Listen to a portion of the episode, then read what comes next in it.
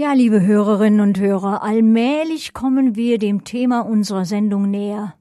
Jahr zu Ende, sag Ja zur Spende. Spenden und Schenken können auch Alternativen zum Konsumrausch sein. Wenn Sie mich fragen, habe ich wirklich manchmal Schwierigkeiten, den lieben langen Tag nichts zu kaufen. Wie ein Magnet zieht es mich beim Vorbeigehen in irgendeinen Laden. In meinem Fall sind es eher Lebensmittelhandel oder Drogeriemärkte. Später stelle ich oft fest, war das wirklich notwendig? Trägt das zu meiner Gesundheit bei, meiner Fitness? Selbst wenn ich einen Zettel dabei habe, es ist wie verhext. Es wird meistens etwas mehr. Und Spenden? Nun, meine Mitgliedschaften sind ja auch Spenden.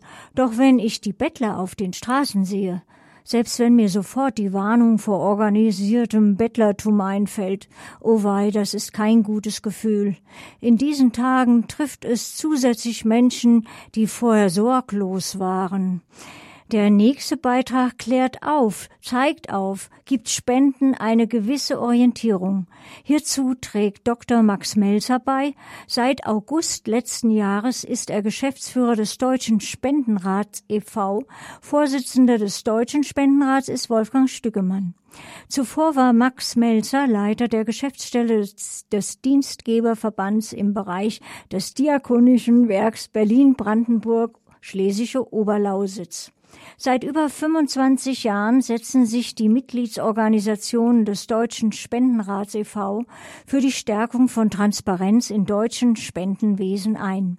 Der Deutsche Spendenrat ist ein gemeinnütziger Dachverband von derzeit 70 spendensammelnden gemeinnützigen Organisationen aus den Bereichen soziale und humanitäre Hilfe Umwelt- und Tierschutz, Kunst und Kultur, Denkmalschutz sowie kirchlichen Organisationen aller Konfessionen. Neben dem Spendenrat äh, geben ebenfalls das Deutsche Zentralinstitut für soziale Fragen, kurz DZI, sowie weitere internationale Organisationen Prüfsiegel und Zertifikate aus, um die Glaubwürdigkeit gemeinwohlorientierter Unternehmen zu bestätigen und Spendern Orientierung zu geben. Es folgt das Interview mit Dr. Max Melzer mit Kollegin Ramona Rösch, das auch vor der Sendung aufgezeichnet wurde. Pünktlich zum Jahresende, Anfang Dezember, veröffentlichte die Stiftung Warentest einen Artikel über das sogenannte richtige Spenden. Also sie stellen vor, wie sich seriöse Organisationen erkennen lassen. Was ist aus Ihrer Sicht der erste Schritt, wenn ich Geld oder Naturalien spenden möchte? Wenn wir ganz vorne anfangen, muss man sich erstmal darüber klar werden, äh, wofür man denn spenden möchte. Also ich rede jetzt davon, welchen Hilfsbereichen, nicht zwangsläufig erstmal, welche Organisation ich unterstützen möchte, sondern was liegt mir am Herzen, welches Thema. Also keine Ahnung, ist es der Naturschutz, Tierschutz, äh, Kultur- und Denkmalpflege, äh, humanitäre Hilfe in den diversen Ausprägungen. Da gibt es so viel. Und da muss sich jeder Mensch erstmal selbst darüber klar werden und wie heißt es immer so schön, dem Herzen folgen. Ja, dann muss man mit sich im Reinen sein. Ansonsten ist das alles schlecht. Also da sollte man sich nicht reinreden lassen. Das ist ganz wichtig. Das ist eine höchst persönliche Entscheidung. Und ähm, alle Leute, die Ihnen da was anderes suggerieren und sagen, es gibt nur diesen einen Weg und diese eine Entscheidung, das ist schon gleich das erste Anzeichen, um zu sagen, nee, bei denen spende ich nicht. So, das ist der wahrscheinlich erste wichtigste Schritt. Dann geht es weiter. Klar ist natürlich auch, die meisten Menschen möchten auch sicher gehen, dass ihr Geld ordentlich äh, verwaltet wird und ordentlich eingesetzt wird und nicht irgendwo verschwindet. Das ist auch alles ganz logisch. Also geht es darum, sich eine Organisation auszusuchen, die einen guten Job macht und die unterstützungswürdig ist. Wann ist sie denn unterstützungswürdig? Unterstützungswürdig ist sie erstens dann, wenn man erstmal feststellt, aha, die hat ein Projekt, das finde ich gut die haben hier irgendeinen Forst, den die betreuen und ähm, oder ein Naturschutzprojekt, was sie betreuen und das gefällt mir. Das möchte ich unterstützen. Das finde ich gut. Das ist da, dann weiß man, ah, inhaltlich ist es schon mal eine gute Sache. Damit ist aber noch nichts gesagt darüber, ob die Organisation dann auch wirklich gut mit dem Geld arbeitet oder nicht und ob die Organisation insgesamt seriös ist. Dazu gehören dann schon ein paar mehr Dinge. Also Klar ist natürlich, die meisten Menschen gucken immer sofort auf die äh, Werbung- und Verwaltungskostenquote dieser Organisation, dass dafür nicht so viel Geld ausgegeben wird. Aber es gibt da auch andere Punkte.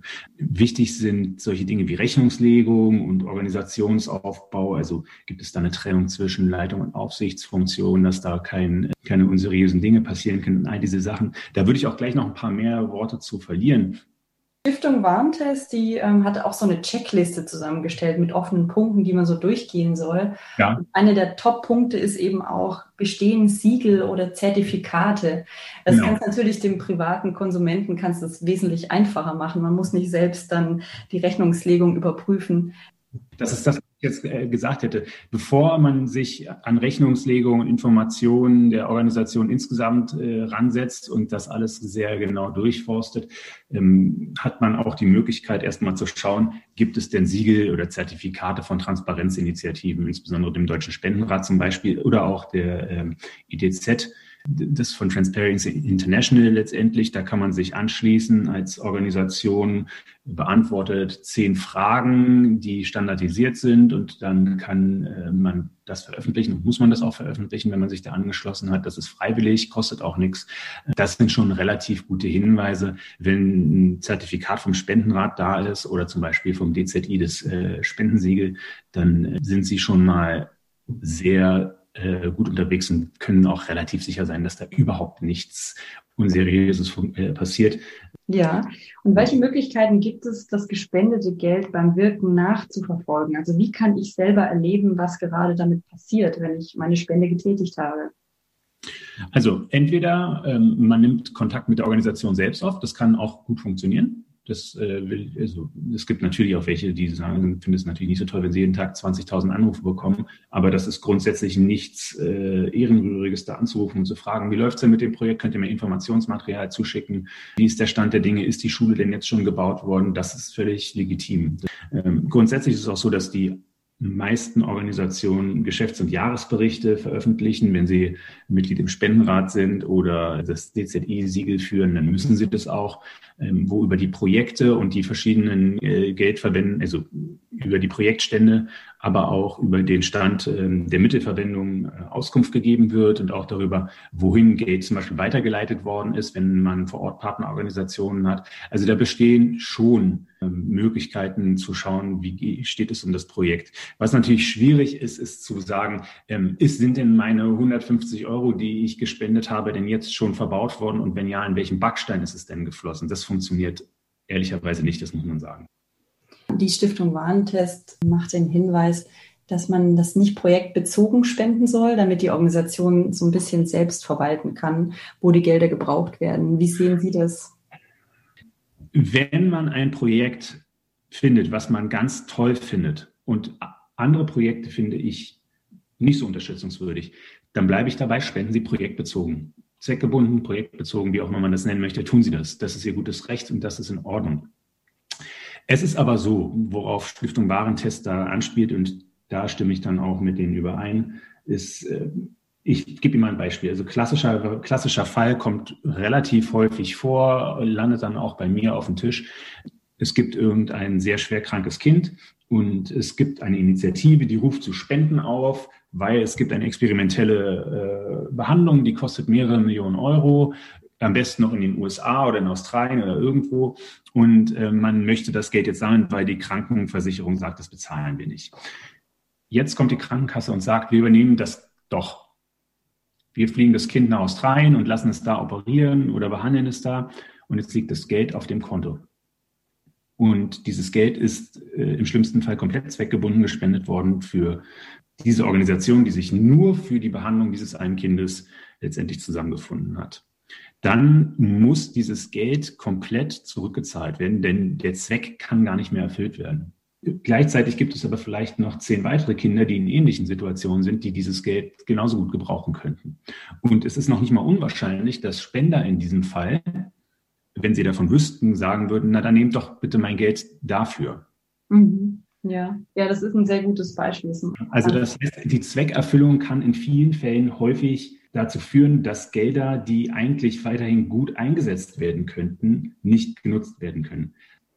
Ja, viele Vereine und Verbände, auch Naturschutzverbände und Umweltschutzverbände sind ja auf regelmäßige Spenden angewiesen.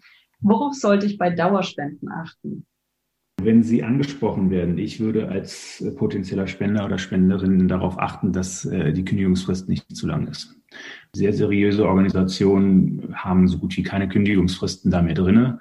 Das ist ein Entgegenkommen letztendlich gegenüber den Spendern das ich auch gut heiße. Und es ist auch so, dass seriöse Organisationen eigentlich keine Angst davor haben müssen, ihre Spender so wahnsinnig schnell zu verlieren. Wenn sie eine gute Arbeit machen, dann setzt sich das auch durch. Das wissen die Spender dann auch. Und wenn sie einen guten Job machen, dann halten sie ihre Spender auch bei der Stange und zwar völlig unabhängig davon, ob sie die nun zwangsweise noch über eine Kündigungsfrist ein paar Wochen länger binden oder nicht.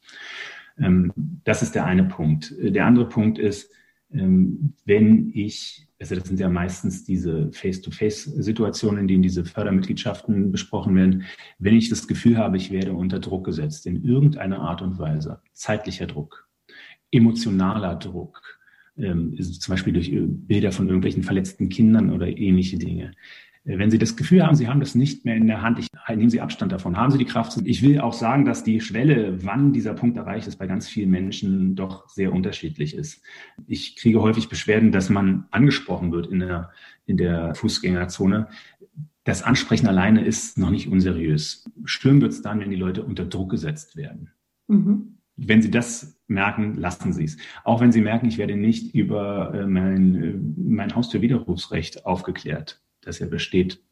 Ähm, gleichzeitig will ich aber auch sagen, diese äh, Face-to-Face-Ansprache ist grundsätzlich legitim und auch nichts, wo ich sagen würde, da könnte man jetzt von heute auf morgen dran verzichten. Ich weiß, viele Menschen fühlen sich gestört dabei, wenn sie beim Einkaufsbummel angesprochen werden. Aber das ist ein sehr wichtiges Instrument für Organisationen, um Gelder zu akquirieren. Mhm. Und solange das in einem seriösen Rahmen bleibt, ist es auch in Ordnung. Vielen Dank, Herr Melzer. Gerne.